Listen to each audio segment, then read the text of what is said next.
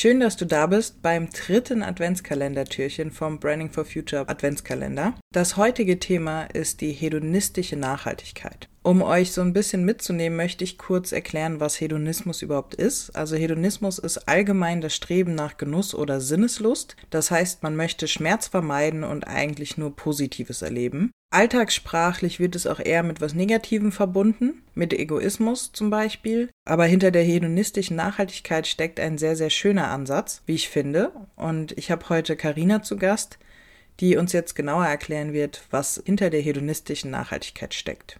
Herzlich willkommen beim Branding for Future Podcast. Mein Name ist Charlotte Maxseiner und ich heiße dich ganz herzlich willkommen beim diesjährigen Branding for Future Adventskalender. Freue dich auf 24 interessante Türchen, die vollgepackt sind mit inspirierenden Inhalten rund um das Thema Nachhaltigkeit. Willkommen zum dritten Adventskalender-Türchen. Schön, dass du da bist. ich habe meinen Einsatz verpasst. Gar kein Problem. Nee, ich freue mich, dass du wieder da bist. Wir öffnen heute das dritte Türchen. Und ich habe eine kurze, knackige Frage dabei in meinem Nikolaus-Säckchen hier.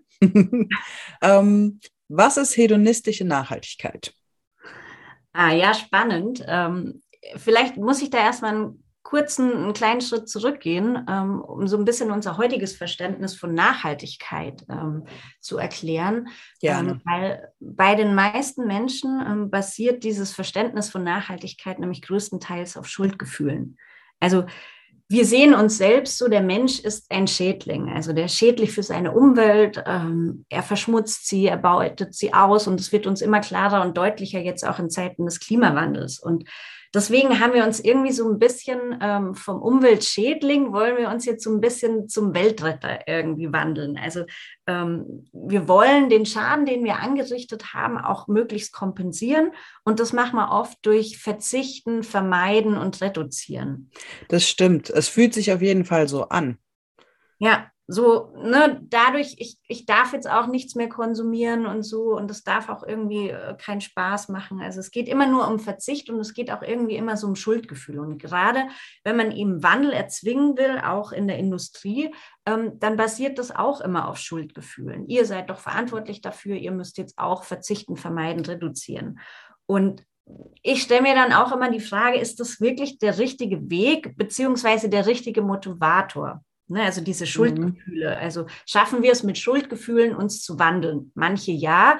Ich persönlich ähm, mag das gerne anders und dafür kommt eben die hedonistische Nachhaltigkeit ins Spiel, weil die eben einen anderen Weg geht.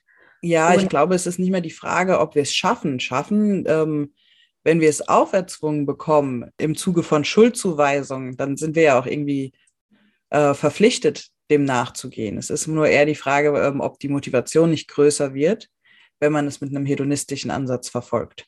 Genau, weil dieses Konzept, äh, um es kurz zu erklären, der hedonistischen Nachhaltigkeit, ähm, das kommt von einem äh, dänischen Architekten, äh, Bjarke Ingels, wenn ich es hoffentlich richtig ausspreche. ich, ich traue mich nicht dran, finde ich gut, ja, so heißt er bestimmt. Ja, immer wenn es so um Hügethemen und, und, und lebensbejaht, irgendwie sind da immer die Skandinavier ganz vorne, finde ich.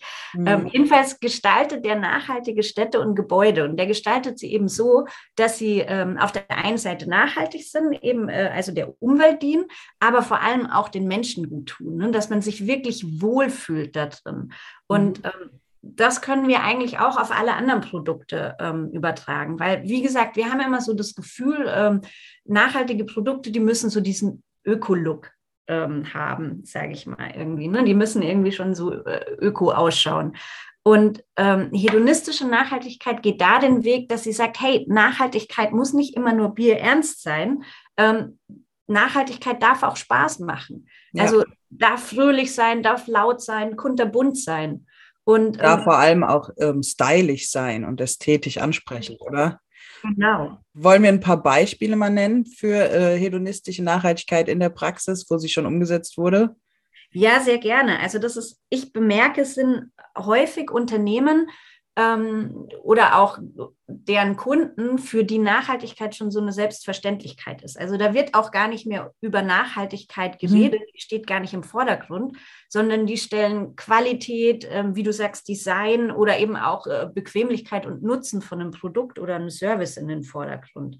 Ja, halt immer in Verbindung mit dem Nachhaltigkeitsgedanken oder ganz oft auch Umweltschutz, ne, wo viel der ökologische Faktor ja, das ist so eine gelebte Selbstverständlichkeit. Das muss gar nicht mehr so groß kommuniziert werden, weil die haben ja. oft Community dahinter. Ähm, die ähm, Tomorrow Bank ähm, fällt mir da ein. Ja, ne? die machen sehr schöne Karten und haben ja auch äh, quasi nur Fonds für Umwelt oder für, für nachhaltige Zwecke, ne?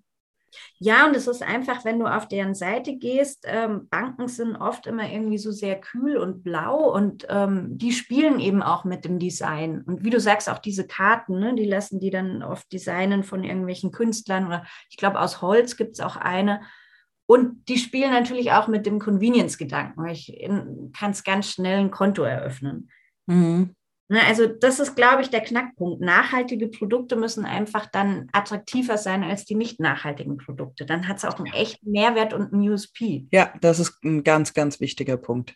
Nachhaltige Produkte müssen attraktiver gestaltet sein wie die nicht nachhaltigen Produkte. Und ich glaube, das ist ein ganz, ganz toller Anreiz, wenn man sich da mal gedanklich so ein bisschen hinfriemelt ähm, und die Kreativität spielen lässt, was da vielleicht bei rumkommen könnte.